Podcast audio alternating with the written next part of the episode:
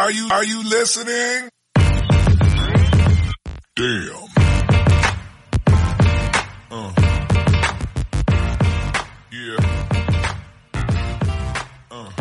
¿Qué pasa, bowlers? Bienvenidos a Massive Ball, vuestro podcast de opinión de la mejor liga de baloncesto del mundo. Muy buenas, Jorge, Marcos, ¿qué tal? ¿Cómo andáis? Buenas. Y bienvenidos a un nuevo podcast, a un nuevo episodio de Repasito Semanal. Ya sabéis que hacemos, nos ponemos al día, ¿no? Con la Euroliga, con la Liga Andesa, la CB, para que tengáis aquí toda la información disponible. Eh, haremos, como siempre, nuestro repaso de ambas ligas. Vamos a hablar de las últimas noticias que han salido del caso Facundo Campazzo, que ya sinceramente tengo ganas de quitármelo de encima, porque hay un, un humo por aquí circulando bestial. Eh, y os voy a contar un poquito de información que he escuchado en el podcast de Tirando a Fallar de José Manuel Puertas, eh, en el cual pues han hablado un poquito de la posibilidad y ciertos rumores que hay sobre pues los dos únicos equipos que a día de hoy yo creo que pueden optar a fichar al base argentino, que son Estrella Roja y Real Madrid. Eh, y por el resto, pues Jorge ha dicho que, que tenía ganas ¿eh? de soltar aquí su fuego, eh, porque muy buena semana de Marcus Howard volviendo sí. a sus fueros. ¿eh? Muy buena de Marcus Howard, muy mala de Jokubaitis. Hoy estoy, vamos, para que José, de criminalista. Más caso de una mona. Hoy no está Jaime, que no ha podido grabar esta semana. No os preocupéis, que la semana que viene ya lo tendremos aquí disponible. Y os estoy preparando una cosita bastante guay de cara a fin de año. Eh, a ver si, a ver si pues, ya dentro de una semana la puedo, la puedo contar. Y va a haber un programita un poquito así de repaso semanal que creo que os va a molar bastante alrededor de lo mejor del 2022, ¿no? Que son todas estas cosas que se hacen ahora que, que acaba el año. Así que bueno, sin más dilación, yo creo que podemos dar comienzo al episodio. Así que cuando las noches de Euroliga y ACB se hacen largas y los días pesados, siempre tendréis más ball para pasar un buen rato. ¡Comenzamos! The level of cruelty that continues to be exacted against New York Knicks fans is pretty hard to take. With the fourth pick in the 2015 NBA draft, the New York Knicks select Kristaps Porzingis from Liepaja, Latvia. He last played for Sevilla in Spain.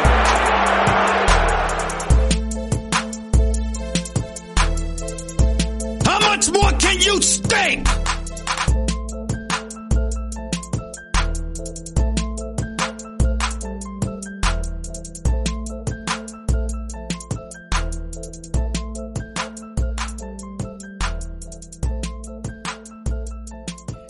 Bien, pues comenzamos con el episodio. Vamos a quitarnos ya esto del pecho. Vamos a hablar de las últimas informaciones que hay alrededor de la llegada a Europa de Facundo Campazzo.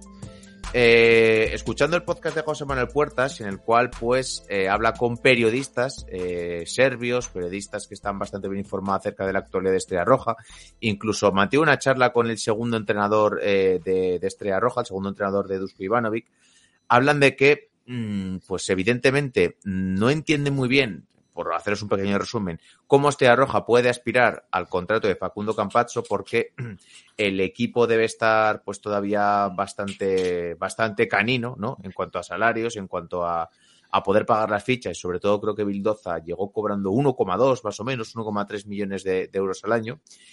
Pero lo que se habla es que eh, parece ser que para que llegue Facundo Campazzo tiene que haber una aportación económica, una inversión directamente del gobierno serbio que eh, los últimos años sí que ha apoyado bastante a los equipos de baloncesto para que pues un poco traten de volver a ser competitivos de verdad en Europa y pues la principal oportunidad para que Estrella Roja pueda hacerse con los servicios del base argentino es que pues el gobierno haga aquí un patrocinio, inyecta aquí un poquito de pasta y que le puedan pagar pues los 1,8 millones que pide. Recordamos la oferta, 1,8 millones, eh, la temporada siguiente 2,5 eh, millones. Parece ser que habría una cláusula liberatoria este verano, aunque no está confirmado, y que aparte pues le ayudarían un poco eh, con la duda que tiene con, con el Madrid de esos 2,6 millones de euros, la cláusula de salida a la NBA. Eh, según tengo entendido y según se ha dicho, Estrella Roja habría presentado esta oferta eh, no sé si esto ya cuenta con, la, con el dinero eh, vía pues aportación de, del gobierno, pero eh, el Madrid en teoría tendría unos 5 o 6 días porque tiene el derecho de tanteo para igualarla y a ver un poco lo que sucede. Lo último que también se habla relacionado con periodistas que siguen la actualidad del Real Madrid es que en Madrid no está dispuesto a pagar esa cantidad de dinero y pues todo indica, a día de hoy, que estamos grabando el lunes 12 de diciembre casi a las 8 de la tarde, por si luego igual salta la noticia cuando acabemos el podcast, que Campazzo va a ir a Estrella Roja, porque yo sinceramente creo que es un muy buen trato para él. Marcos, ¿cómo lo ves? Sí, bueno, yo reconozco que lo hablamos hace una semana. Si Campaso volvía, solamente me lo imaginaba en un Fenerbahce o en un Real Madrid. Así que esto me sorprende mucho, pero sí está cogiendo visos de realidad. Va a ser una combinación muy interesante que es Bildosa Campaso a la orden de Dusko Ivanovic. Ya me imagino un juego exterior súper físico y muy complicado. Es una apuesta, como tú has dicho, Oscar, de los gobiernos serbios que van buscando recuperar eso que durante la década de los 90 tuvieron y eran esos equipos temibles, ultra competitivos. No sé si va a dar para tan corto plazo que se note, pero sí pueden estar gestionando una cosa que de aquí a unos meses sea muy potente. Pero yo de verdad que no apostaba por esto. Mi favorito era el Fenerbahce y en todo caso, si no iba al Fenerbahce, el Real Madrid. Así que me ha pillado un poquito en fuera de juego, pero está cogiendo muchos visos de realidad. Mm. De hecho, en el podcast hablan, como he dicho antes, ah, no voy a decir el nombre porque ahora no lo recuerdo, fue exjugador del DKO de Juventud que compartió cancha con, con Rudy Fernández eh, y habla, le pregunta directamente a José Manuel Puertas acerca de si, eh, cómo vería ¿no? una dupla Campazzo con, eh, con Luca Vildoza y dice que estaría encantado, porque aparte sería otro jugador que también hablaría castellano y que le, ayudaría un poquito a entender mejor el idioma. Y aparte, joder, pues tener a dos jugadores que han jugado juntos previamente, que se conocen, que no es simplemente pues impostar un jugador con calidad al lado con otro, pues yo creo que esto elevaría, no voy a decir a candidato a, Estrella Roja, pero sí que elevaría mucho su suelo competitivo, ¿no, Jorge?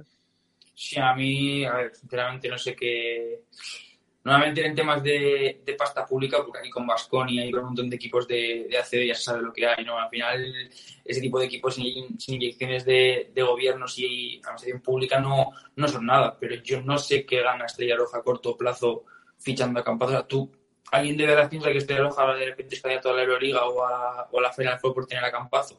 Yo personalmente no no lo sé, pero sinceramente me jodería que Campazo acabara en, Estrella Roja porque creo que lo que ha dicho Marco siempre, en Fenerbahce o en Madrid sí iba a haber un Campazo mucho más jerárquico y que iba a tener un impacto mucho más grande a nivel de Europa. Pero bueno, si las cifras que, dicen que el Madrid ofrece 1.8 por temporada, mm. con contrato multianual con posibilidad de, perdonar o parte o gran parte de la, de la deuda que tiene. Entonces, no lo sé tanta diferencia del Estrella Roja como para... Mm.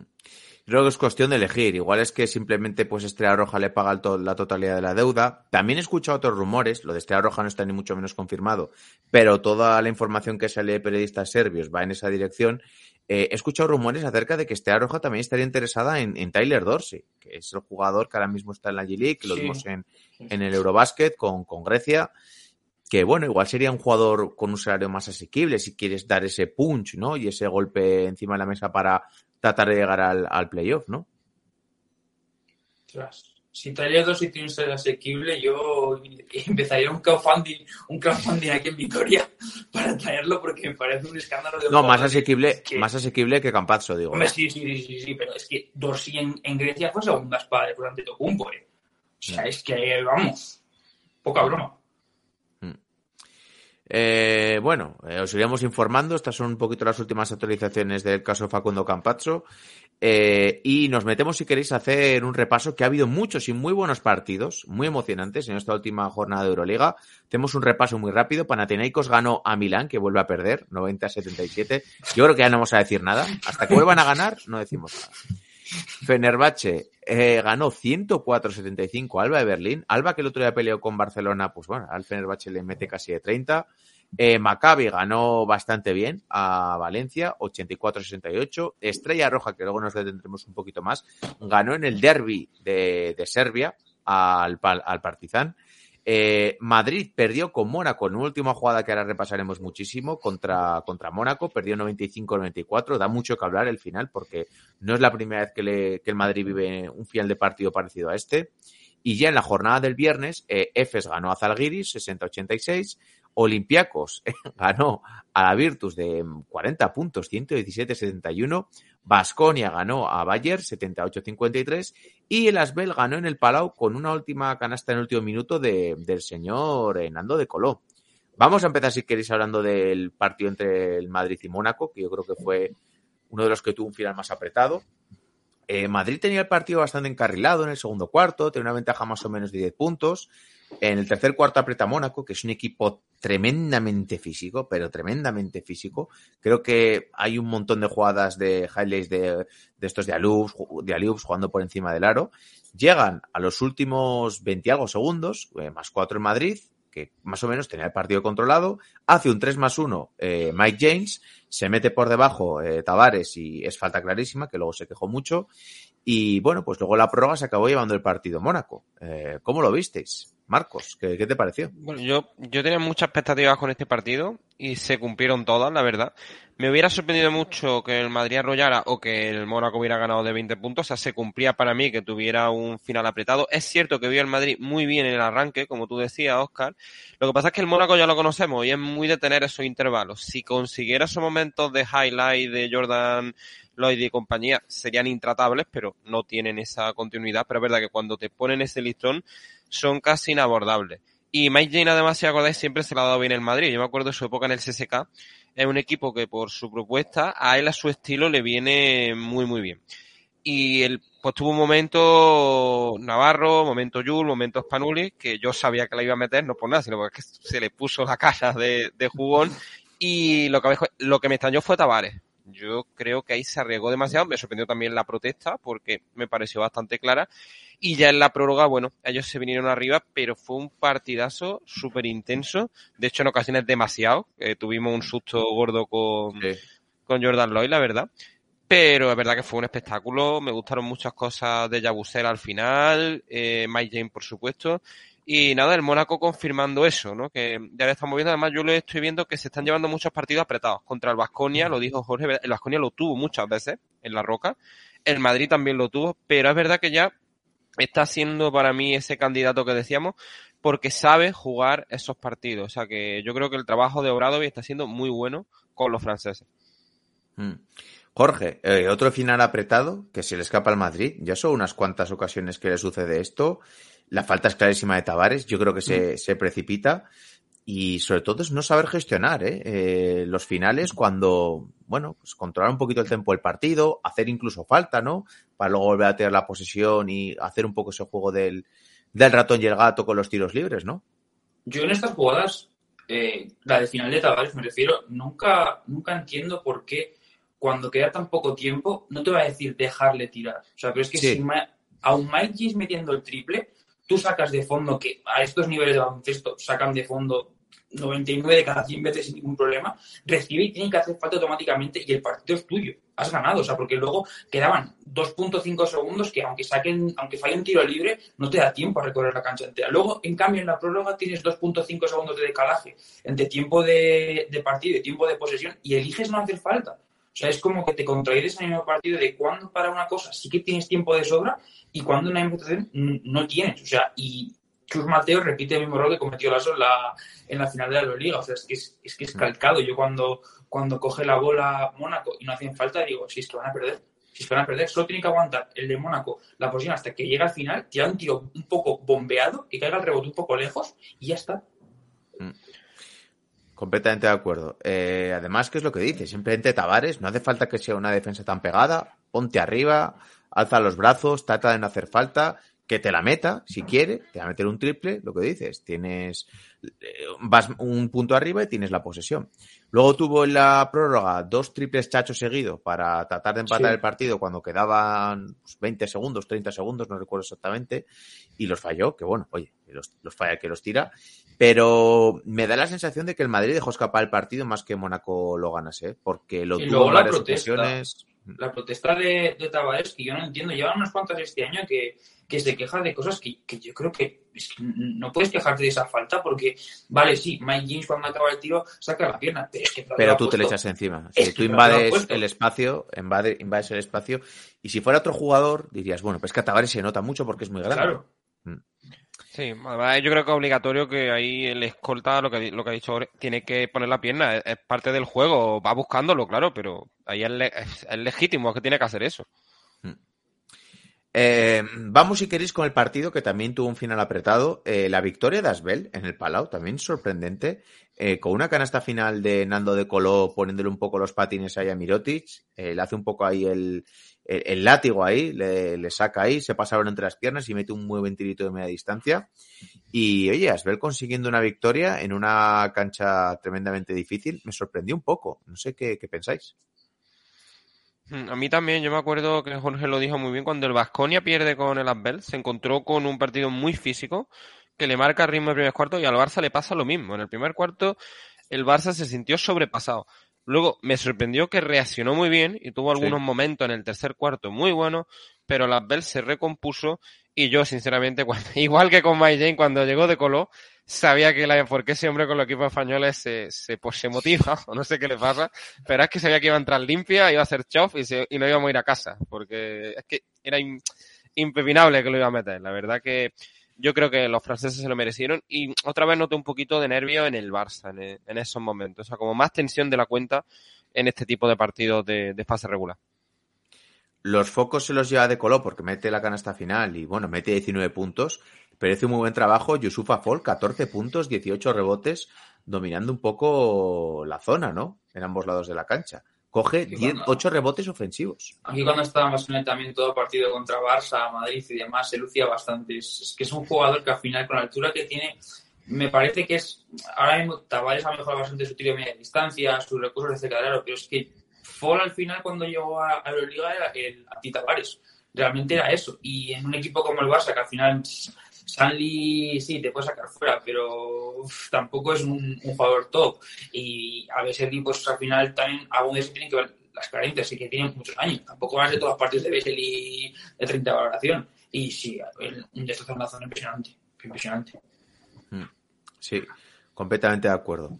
Eh, bueno, oye, a mí me alegró un poco cierto, eh, ver a, De Colo. No, no hablo ya de la, de la. Digo, ver, a De Colo a este nivel, porque hacía bastante tiempo que no lo veíamos. Es que De Colo por momentos fue el mejor jugador de Europa. Yo recuerdo la época en el CSK, que era un tío que tuvo el récord ese de los tiros libres, que era un seguro en la media distancia. Era ese jugador que soñabas, ¿no? Que, que fuese a tu equipo. Y oye, me, me, gusta también verlo, verlo a buen nivel, no por la derrota del Barcelona, ¿eh? No, no me que también. no, en liga regular que ganen todos los equipos españoles. Eso ahí lo dejo. Vasconia eh, ganó 78-53 eh, a Bayer. Tampoco es que tuviera muchas complicaciones. Eh, y de nuevo aquí tenemos que hablar, que lo haremos después, en, de, de, de Marcus Howard. Eh, aquí simplemente hizo cinco puntos, pero yo cuando vi el partido sentí un poco que, que Henry eh, estaba volviendo a su nivel físico, sobre todo hablo de nivel físico. ¿eh? Mm, igual cuando llegó lo vi un poco, no pasado de peso, pero sí muy ancho, y le vi un poco pues ya con mucha más jerarquía el otro día, Jorge. O sea, el, el inicio del partido es al final, Bayer es un equipo parecido a Svel, en lo que decíamos antes, siempre intenta plantear partidos muy físicos a mucha defensa y la primera clase de Vasconia ya cuando quedan 6.40 para acabar el primer cuarto, y ahí Peñarroya decide cambiar porque por primera vez en la temporada Darius Thompson parecía un, un, base del montón, un base normal y la entrada de Henry revolucionó el partido. O sea, entró Henry y primer cuarto ya Vasconia se puso bastante arriba y luego ya, aunque ellos tuvieron un par de chispazos que parecía que podían remontar, una reón, el, el arreón final de Vasconia fue impresionante. O sea, de estar 6 arriba nos pusimos 25 arriba. O sea, es increíble. Y ya Vasconia lleva como 4 o 5 partidos que, que tampoco jugando a tope revienta los partidos. O sea, tiene como esa combinación de este interior que, que revienta cuando están enchufados y ojalá que siga la racha porque esta semana nos espera buena. Sí. Thompson hizo un mate tremendo en la segunda parte, ¿eh? Sí. Creo que fue sí, sí, sí. al final, hizo un mate muy, muy bueno. Y al final es que Vasconia, con, con ese trío de jugadores exteriores tan potente, lo hemos hablado muchas veces. Eh, los equipos buenos que ganan Euroligas porque tienen un backcourt de gente que, que, anota mucho. Y aquí tiene esa combinación, ¿no? De Thompson, de Howard y de Henry, que además son complementarios, no son simplemente anotadores. O sea, otro día Henry da Howard, 10 asistencias. Howard está entendiendo que, que el baloncesto en Europa no es, no es solo meter puntos, y que hay muchas veces que puede recibir con dos contra uno que se le venga encima y está empezando a doblar balones bastante buenos. Y yo creo que está entrando en una dimensión de jugador que, que le va a ir muy bien los bolsillos, la verdad. Eh, ¿Te sorprende esta racha de Vasconia, eh, Marcos? ¿O le ves como No, aspirante yo- serio? Además, recuerdo que lo hablamos hace unas semanas también. Yo, Henry, para mí era una apuesta muy clara. Hay jugadores a los que hay que darle tiempo y él incluso cuando volvió que estaba un poquito fuera de onda, siempre te deja dos o tres detalles defensivos muy buenos. Y ya ves que luego al final el tiro lo va a recuperar y lo que ha dicho Jorge, le cambió la cara.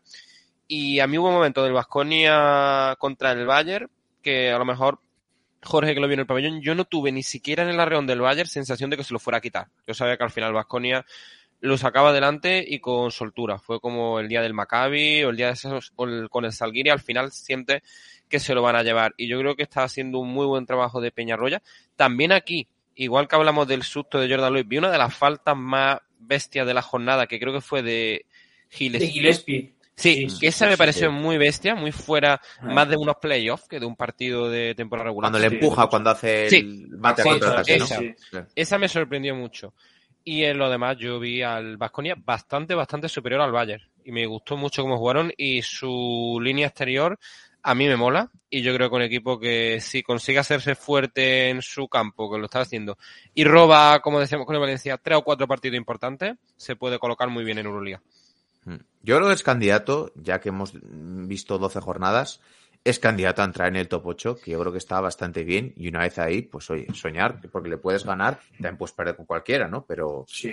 pero eres candidato a entrar en el top 8, incluso, oye, eh, si eres un poco regular, consigues lo que decía aquí Marcos, ganar los partidos de casa, ganar los partidos sobre todo que tienes que ganar, incluso igual aspirar a un sexto puesto, séptimo puesto, quinto puesto, dependiendo también un poco el nivel de, de sus competidores.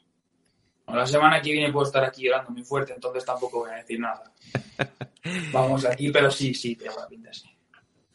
Iba a hablar un poco del partido de, de Valencia contra Maccabi, pero sinceramente no hubo mucha historia. Maccabi tuvo el partido bastante controlado y sí que creo que igual tenemos que comentar un poco este derby de, de Belgrado, la victoria de eh, Estrella Roja sobre Partizan 73-76 en un partidito muy apretado, con un ambientazo tremendo. Recomiendo que veáis vídeos, imágenes del partido. Eh, y la verdad que apetece, ¿no? Esta clase de, de duelos en Euroliga. Eh, 20 puntos de Nemanja Nedovic, 14 de Luka Vildoza. Eh, ¿Cómo visteis el, el derby? Bueno, un ambientazo increíble. Como has dicho tú, Oscar, me pareció de otra época.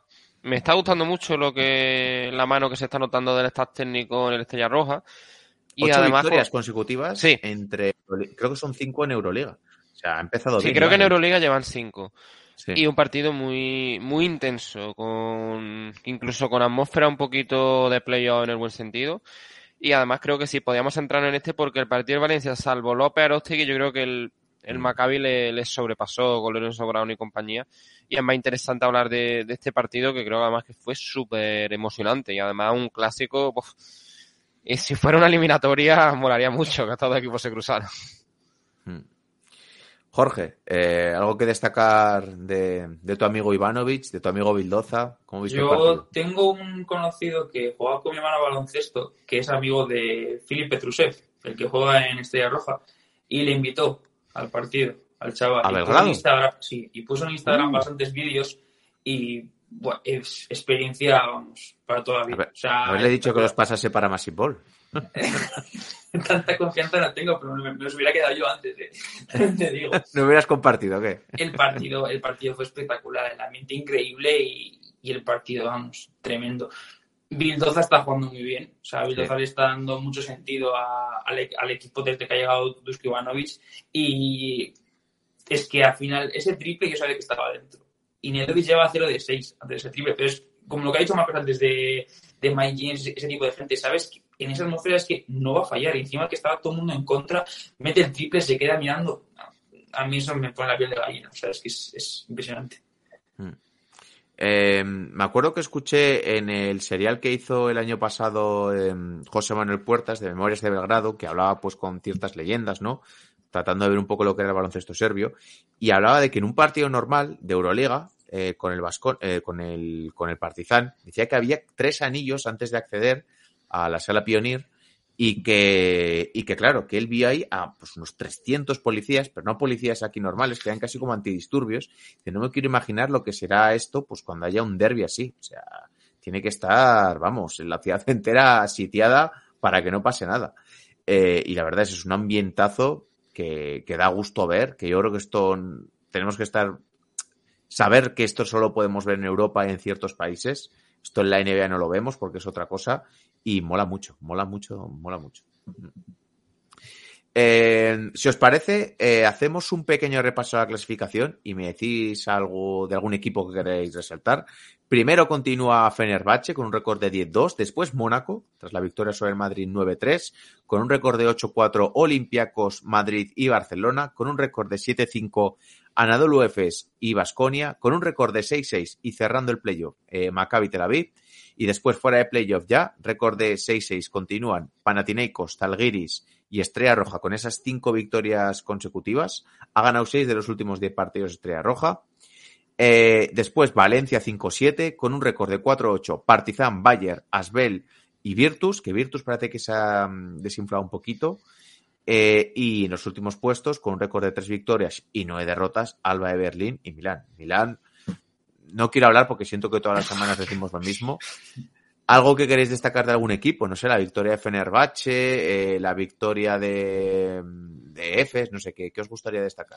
Bueno, lo que dijimos de que el Anadolu suele jugar un poquito a esto, ¿no? Si hubieran perdido en la gira de Italia contra el Barça o en Lituania hubieran estado en problemas, pues lo han evitado. Han cogido una racha y han ganado esos partidos. A lo mejor ahora pierden dos o tres.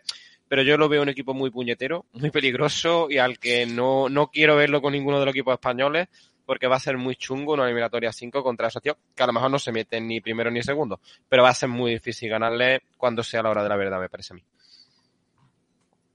Jorge. A mí me gustaría destacar a, a Panathinaikos. Me acuerdo cuando Vasconia fue, fue a jugar a, a Grecia, que decíamos que era un partido prácticamente obligatorio ganar para Vasconia porque Olympiacos, o sea, Panathinaikos iba, creo que iba a 1-4 o, o, algo así, y Vasconia perdió y ya era como un fracaso, ya los tenemos 6-6. Pocas veces el fichaje de un jugador cambia tanto un equipo, pero es que Dwayne Bacon ha venido que, vamos, está como una moto, espectacular fichaje, y siguen ganando. Mm. Eh, ahora le voy a comentar, tenemos eh, eh, eh co-MVPs de la jornada 12, eh, Dwayne Bacon y Pierre Henry, que han sido los más valorados de esta última jornada eh, en la Euroliga. Eh, así que has acertado bastante bien. Hago un repasito, si queréis, muy, muy rápido, eh, un poco de los líderes en asistencias para que nos vayamos situando. Eh, en puntos por partido, eh, el primero es Will Clyburn y el segundo, como bien decías, Jorge Dwayne Bacon. Eh, Clyburn 20,4 puntos por partido y Bacon 20,3, seguido de Bezenkov, Mike James y Basile Misic. en tapones, el primero es Tavares, robos, el primero es Thomas Walcott, eh, eh, eh, asistencias Costas es Lucas con 6,8. Después en valoración el primero Sasa Besenkov, 26,1 puntos. Después Misic, 22,6. Lesor, 22. Will Clyburn, 21,9. Y Mike James, 19,9. Tapones, el primero es Yusufa Fall, después Lesor, Bezenkov, Tavares y Gavidek. Y después eh, ya tenemos los rebotes ofensivos, que el primero es Matías Lesor. Y en cuanto a eh, triples por partido, el que más mete toda la Euroliga es tu Marcus Howard, Jorge. Sí, bueno, ¿qué te voy a decir? No? Ya voy a hablar luego suficiente, no voy a, no voy a guiar. Pues si queréis nos hacemos esperar más y nos podemos meter a comentar la jornada de la CB. Así que venga, va. Dentro intro. Are you kidding me? His very first move as the executive was to sign Lamar Odom, who was on crack. Take that for data. Bien, pues continuamos con el episodio. Vamos a repasar lo que ha sucedido esta semana en la Liga Andesa. Eh, hacemos un pequeño repasito de marcadores. Unicaja 117, fue Labrada 85, UCAM Murcia 76, Betis 72, Juventud 78, Tenerife 69, Casa de Monzaragoza 73, Covirán Granada 57, Real Madrid 103, Manresa 89. Luego hablaremos un poquito de Manresa, eh, porque la verdad que esta es una temporada bastante decepcionante. Valencia Basket 104, Girona 69, Río Brogan 74, Barcelona 78. Tuvo que pelear bastante el partido de Barcelona. Gran Canaria 68, Basconia 96, eh, casi igualando el récord de triples que creo que era de Jacob Pullen, ¿no? De 12 triples, me suena. Y metió Marcus Sí. Howard 9. Sí, sí, sí. y Bilbao 77, Monbus, Monbus Obradoiro eh, 80. Hablamos, si quieres, ¿no? Del, de, de Marcus Howard con, con, esa actuación estelar, Jorge, en el partido de ayer. Eh, ¿Cómo lo viste? Porque son 34 puntos, 9 de 12 en triples, que es un 75%, es una auténtica barbaridad. La primera parte metió 6 triples y encima es, es uno de estos jugadores que, que, en cuanto mete la primera, sabes que es que no va a poder enchufar. O sea, creo que llevo muchos años viendo baloncesto, menos que vosotros, seguro, pero yo creo que yo no he visto nunca a nadie la hace de enchufar así, te iba a decir, con esa soltura, esa variedad de recursos para anotar, eh, es que hasta el público de Gran Canaria ha estado al final del partido. Yo hacía tiempo que no veía una, una exhibición anotadora así, es que encima, bueno, eh, hay un vídeo en, en, YouTube en el que aparecen todos los triples, el sexto que mete en la primera parte es, vamos, increíble. Es que no, no, no sé qué más decir porque es que vamos, es mejor ver el vídeo y poner unas palomitas y ya está. Por ponerle un pero, que no le quiero poner ningún pero, sí que es cierto que estamos viendo en este inicio de temporada que es un jugador capaz de un día, dos partidos seguidos, meterte 30 puntos y luego hacer un partido como otro de Euroliga y meterte 5, estar dos semanas metiendo 5, luego volver. A ver, evidentemente, si metiese todos los días 25, estaría en NBA. Sí. Eh, pero sí que un poco más de regularidad se le puede pedir, ¿eh? yo creo. Pero la verdad que es un fichajón y un acierto tremendo para Vasconia. ¿eh? No me entendáis mal lo que quiero decir. Yo creo que también la plantilla que tiene Vasconia este año permite que, que, jugadores como este. Igual otros años Vasconia, por ejemplo, no podía tener un jugador que, como tú has dicho, ¿no? que una semana te da 30, la siguiente meta 5. Este año yo creo que con el fondo banquillo que tiene, la cantidad de jugadores que pueden asumir responsabilidades, sí que puedes tener un jugador que cuando está enchufado te mete 35 y cuando no, a ver, sus 10 puntillos te mete casi siempre. Yo estoy enamorado, o sea, para mí es mejor fichaje de Vasconia en los últimos años. Eh, Marcos, que me ha dicho, oye, tenemos que hablar un poquito de, de Manresa, eh, porque realmente es un equipo que venía el año pasado hace una buena temporada y ahora mismo es el último en la clasificación, con dos victorias y nueve derrotas, y encima viene pues de que el Madrid le meta una soba importante, 103-89. Eh, ¿Qué está pasando en Manresa, Marcos? Pues si recordamos, el año pasado yo estoy seguro de que ganaron el Palau y si no recuerdo mal al Madrid también le ganó uno por lo menos de los dos partidos. Creo que sí. Y es un contraste absoluto con lo que vimos ayer que, a ver, en teoría entiéndase, o sea, claro que puedas perder contra el Madrid más en cancha del Madrid, pero es como un Manresa totalmente transmutado y me ha gustado muchísimo un artículo de Alex Viesca en Diario As que habla de base Manresa de la cima al fondo, que es muy cortito, pero creo que ataca muy bien al tuétano de las cosas que están pasando, de que los recambios no han funcionado, de que se echa muchísimo de menos a Thomason, a Baco, a Sima, y que la gente como Marcus Lee que ha venido se tenía una expectativa y luego no se han cumplido de ninguna manera. Que, y esto me extraña mucho, el propio Pedro Martínez parece que no está sabiendo causar este proyecto. Si recordáis cuando empezó la Liga Andesa, creo que todos los que estábamos hablando le dábamos mucho cuartelillo porque yo es un técnico que me gusta muchísimo, pero es que el Manresa está yo creo que en una dinámica malísima y que puede llevar a, a una situación verdaderamente dramática en los últimos en los últimos meses. Y ya contra el Madrid no fue la derrota sino la sensación de no competir y de confirmar un balance que si no, mal no recuerdo ahora mismo de dos victorias y nueve derrotas, es decir, muy lejos del equipo que el año pasado se cuela en una final europea y pierde unos playoffs contra el Madrid. Ahí sí, claro, pierdes contra el Madrid, pero en rondas finales, en, un, en una instancia muy diferente de lo que vimos ayer. Y por eso os lo quería preguntar también cómo lo estáis viendo vosotros. Porque para mí en la noche y el día, siendo un equipo que es verdad que se le ha metido mucha mano, que ha perdido a jugadores muy importantes, pero yo creo que eh, Shep Puyol, que el director deportivo y el propio Pedro Martínez tienen que estar muy sorprendidos con lo que está pasando en, en la institución. Precisamente igual para revertir la situación, eh, van a empezar a hacer fichajes. De hecho, ya han hecho uno.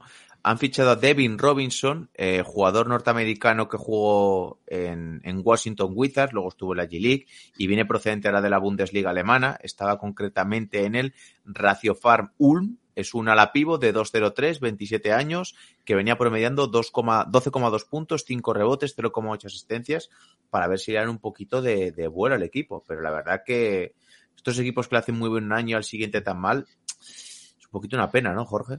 Sí, a mí sobre todo me da pena que lo que lo he hecho ya cinco veces por Pedro Martín, porque es que sí. las, buen lecciones que da, es. las lecciones que dan cada partido, el otro también contra el Madrid pide tres challenges estos que, que se quedan mirando a los árbitros como en plan, pero a ver, tontín, Pero no has visto, no has visto lo que te estoy protestando. Es que es como, no sé, para mí es el. Ahora tengo que ir con Peñarroya a muerte, pero para mí es el mejor entrenador de la ciudad con diferencia Pedro Martínez y me da mucha pena porque, a ver, lo único bueno que pueden sacar es que realmente ese 2-9, otros años igual, te condena prácticamente al, al descenso sin llegar a la primera mitad y ahora tienen un grupito de cinco equipos que están ahí bastante apretados. Que de lo malo malo, con un par de fichajes pueden, Sí, realmente es que hasta Casa de Mon, que va con un récord de 3-8, que va en el puesto número 14, lo tienes una victoria, y luego tienes un grupito de cinco equipos hasta el número 9 como Río Brogan, que van con cinco victorias. O sea, que esto puede dar todavía bastantes vueltas. Por cierto, eh, fichaje de Casa de Mon Zaragoza, Stefan Jovic. ¿eh? Stefan Jovic, el jugador serbio de 32 años, 1,98. El último equipo en el que estuvo fue el Panathinaikos. Bueno, no sé qué opináis. ¿Creéis que le puede dar también algo más de empaque para que puedan conseguir victorias? Sí, yo creo que ahora mismo cualquier cosa a ellos les puede ayudar mucho y me parece un buen movimiento, la verdad. Mm. Junto con lo que ya decimos siempre de que apuesten más por los jóvenes, que ya poco tienen que perder. Y creo que estos equipos en esa situación tienen que tirarse para adelante y hacer esa clase de apuestas. Jorge, ¿cómo lo ves? te iba a a decir justo de los jóvenes porque una jornada más pues Langarita no jugó que ellos A Daimara cinco minutos. y a Daimara cinco minutos Pues sí. Eh, se libra Porfirio porque ganaron el partido fácil contra, contra Granada que por cierto lesión aparentemente gorda de Felicio que estaba siendo una de las sensaciones de, de la liga en el puesto de pívot encima parece cachondeo porque la mejor jugada de la jornada es el mate en el que se juega la rodilla entonces también la hace un poco de no sé Mm. Sí, bueno, Covirán había remontado un poquito el vuelo, estaba con, hasta ahora con cinco victorias, seis derrotas, casi al 50%. Y ya os digo, aquí hay una gran, una batería de equipos que están con, como bien ha comentado Marcos, con, aquí con cinco victorias, seis derrotas. O sea, todavía queda tiempo para revertir esa situación. Yo imagino que Valencia saldrá de ahí y acabará pues entrando en, en playoff mm, tarde o temprano, porque al final tiene, tiene equipo para ello. Pero bueno, yo, Monbus no sé si se despegará, Granada, Ucán, Casa de Mon, Fuenlabrada, Betis, Girona, Manresa. Yo creo que van a estar con poquitas victorias y que son un poco los que se van a jugar el descenso, ¿no? Sí. Una cosa muy llamativa, si el partido del Valencia-Girona se volvió a confirmar lo que decimos, ¿no? Empiezan bastante igualados, pero cuando Margasol se pone en problemas de falta, el equipo se disuelve como, como una socarilla y al final Valencia les pasa. Hay una mar dependencia increíble en el caso del equipo catalán. O sea, otro partido que fue bastante interesante porque además me acuerdo que lo mencionaste el- hace una semana y es totalmente cierto. Hay una dependencia absoluta de cuando está Margasol a cuando no está. Por cierto, eh, no lo hemos comentado. eh, perdió Tenerife. Es la segunda derrota de, de la temporada con Juventud, 78-69. Eh, la verdad está haciendo una temporada espectacular. Nos cansamos un poco de alabarles, pero bueno, eh, Juventud, pues haciéndose fuerte en casa, ¿no? El último cuarto fue increíble. Andrés Félix metió 17 puntos, acabó el tercer cuarto con 0 y acabó el partido con 17. Eso te lo digo todo. 30-12 es el Sí, parcial del último cuarto. Espectacular. Pero bueno, yo creo que tampoco creo que, eh, Mm. que Brizuela se fuera llorando. O sea, Brizuela. Joder. Vidorreta, Vidorreta, que no me sale ya. No creo que se fuera llorando a casa, la verdad. 9-2 y la, la semana que viene se juega el liderato contra Madrid en, un partido que, a ver, la gente partida, jornada, partido de la jornada, sí, por clasificación, pero realmente yo creo que el Madrid tiene que ganar fácil. Eh, y Barcelona, Barcelona que le costó ganar bastante a Río Brogan, 74-78. Eh, ¿Cómo visteis el partido? Porque creo que venías con ganas de dar unos cuantos palitos, ¿no? A tu amigo Jokubaitis, Jorge. Eh, me alegra que no soy el único ya, que ya entro en Twitter y veo hasta aficionados del Barça en plan ya que dicen, oye, pero el chaval este no iba a ser este año su año de confirmación, no iba a ser un talento generacional, no iba a ser aquí el rey de la barraca, no. O sea, 17 minutos en pista, Cinco 5 puntos. puntos, 0 de 2 en triples, 2 asistencias, 3 pérdidas. Yo creo que sobre todo es eso. Eh, si quieres, tendrías que meterle más minutadas en ACB, sinceramente. Ya, si tienes dudas contra ciertos equipos fuera de casa, porque quieres conseguir las victorias, ahora mismo el chaval pues no está siendo regular, pero en ACB yo creo que igual le tendrías que meter más minutadas, sinceramente. O sea, que juegue Sí. 25 minutos, 26 minutos, si quieres darle esa confianza y que empiece un poquito a arrancar, ¿no? Sí. Mm. Además, el sitio donde, donde ese aprendizaje se puede materializar bien. Incluso, aunque algún día salga mal, lo que decía Oscar, pues 25 minutos, pero que lo curtan y que le ayudan de verdad. Además, yo creo que fue un partido tenso para Barcelona otra vez, la palabra que también he usado con el de Asbel, que creo que también venía de la anterior jornada ligandesa, donde se pierde un partido de circunstancias muy parecidas. Y bueno, yo lo que diría es que el Barcelona lo que necesita muchas veces es un poquito más de calma, ¿no? Lo hemos hablado, o sea, se ha reincorporado Mirotti, que es una gran noticia, pero tendrá que ir cogiendo ritmo competitivo.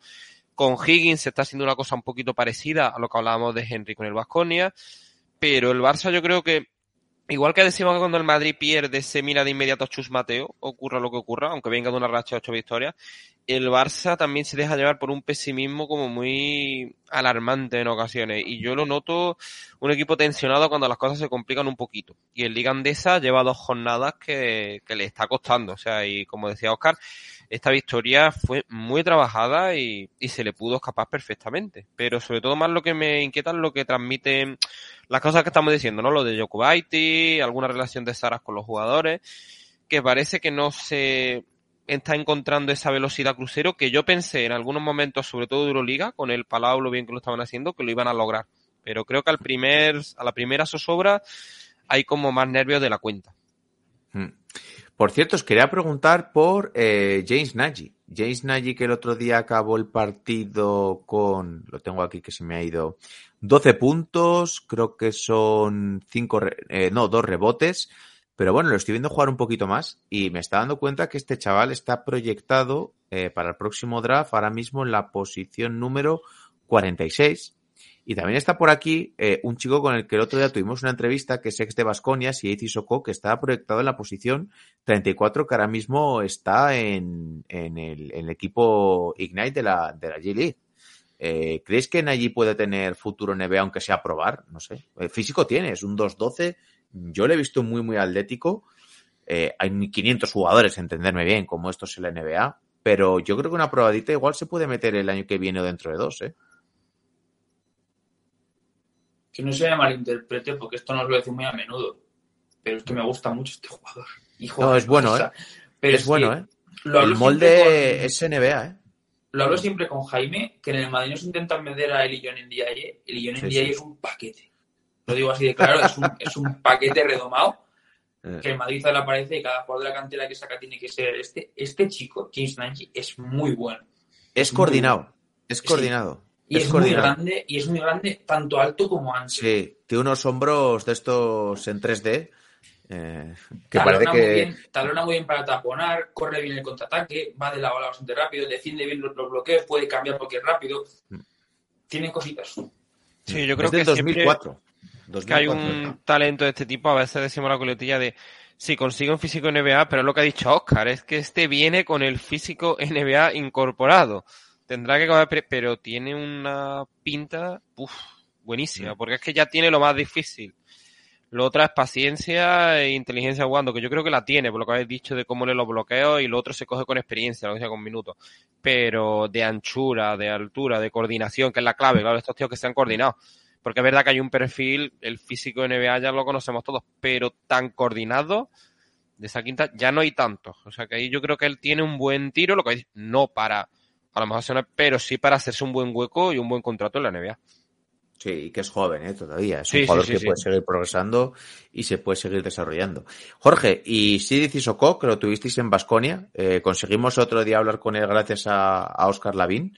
Eh, en la entrevista decía que le dije, bueno, ¿qué, qué piensas para el año que viene? Y dice, pues si consigo ir al draft eh, y me eligen en NBA y si no, pues volver a Basconia. Eh, ojalá que no lo elijan, porque es, es un talento muy interesante. Encima, Vasconia, yo sé de buena tinta que ha puesto muchos esfuerzos en que ese chico jugara bien y que, y que triunfara, y les ha jodido bastante que, que este año se fuera a G League. Al final, normal, que es su sueño, ¿eh? La, Y te ponen la pasta, ¿eh? La Gili, el pasta, equipo. Ignite paga, ¿eh? Paga. O sea, Son 200.000, ¿son? O, Sí, sí. tres. Estudios también, eh, aprender idioma, es que son muchas ventajas. A mí este chico me dejó impresionado porque cuando la temporada pasada se jugaba el ascenso de, de Liga EVA a, a Le Plata, el chaval se jugó por la mañana un partido que de España Junior, me parece que fue, luego se cogió un autobús, se fue y a la tarde, y por, por la mañana metió 34 puntos y por la tarde metió 35 o algo así. Yo dije, este, Este, este va en serio. Tiene buena pinta. Eh, por cierto, no lo he comentado antes, esta semana hay jornada doble de Euroliga, así que no tenéis excusa para ver partiditos. Y vamos a repasar, si queréis, la próxima jornada de ACB, que la tengo por aquí, eh, eh, que es la jornada 12 ya. Eh, tenemos Betis Río Breogán el sábado, también Monbus Obradoiro Juventud, UCAM Murcia Gran Canaria, Manresa Bilbao, Girona Casa de Mon. Eh, esto ya es el domingo. El domingo también a la una de la tarde, lo que decía Jorge, partido de la jornada, Lenovo Tenerife Real Madrid, que me parece, me parece, no sé cómo Jorge que domina estas cosas, pero igual se paga bien la victoria de Tenerife, viniendo el Madrid de jornada doble de Euroliga. No sé cómo, cómo andará eso. Oh, yo creo que es lo que más valor va a tener base con diferencia el el Madrid, yo creo. ¿Sí? ¿Tú crees? Sí, sí, sí, sí, sí. sí. Pues me fío de ti. Eh, después tenemos eh, Granada, Valencia Basket, Basconia fue labrada. Eh, a ver cuándo grabamos, porque me estoy viendo que es a las 8 el domingo. Y también a las 8 Barcelona y Caja, buen partidito. ¿Qué os apetece más? ver? partido que además el Unicaja viene fuerte. Creo que lleva ocho victorias seguidas. O sea, el Unicaja está además haciendo cosas muy interesantes con los aleros. Y un equipo, yo me gustó mucho contra Valencia y el otro día, verdad que el de Fuenlabrada fue un partido que se rompe muy, muy pronto, pero ojo, eh, que están muy, muy bien. Mm, Unicaja que lleva 8 victorias, 3 derrotas. O sea, está tercero ahora mismo en la clasificación. Sí, sí, sí. Por delante de Basconia y Barcelona, que tienen el mismo récord realmente, pero, pero ahí está haciendo una buena temporada. Eh, así que bueno, eh, yo creo que hemos pegado un buen repasito. Hoy episodio un poco más corto del habitual, no hemos metido tantas noticias así exteriores.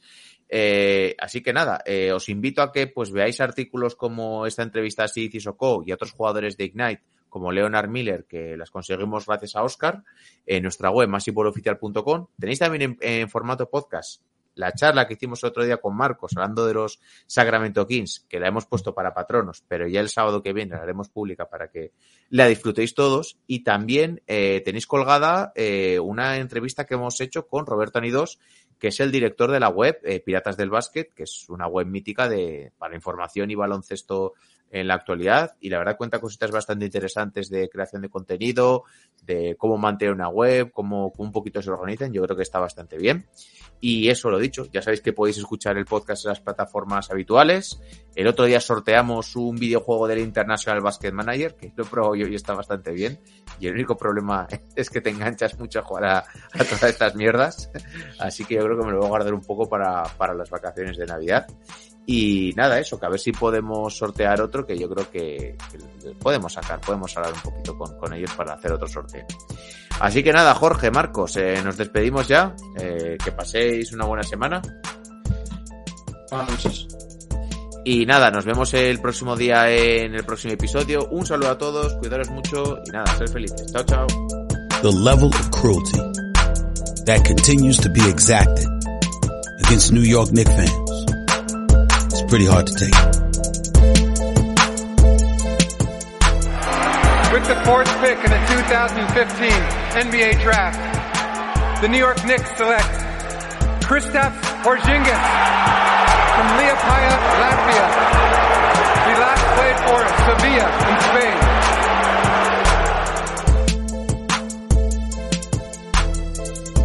How much more can you stink?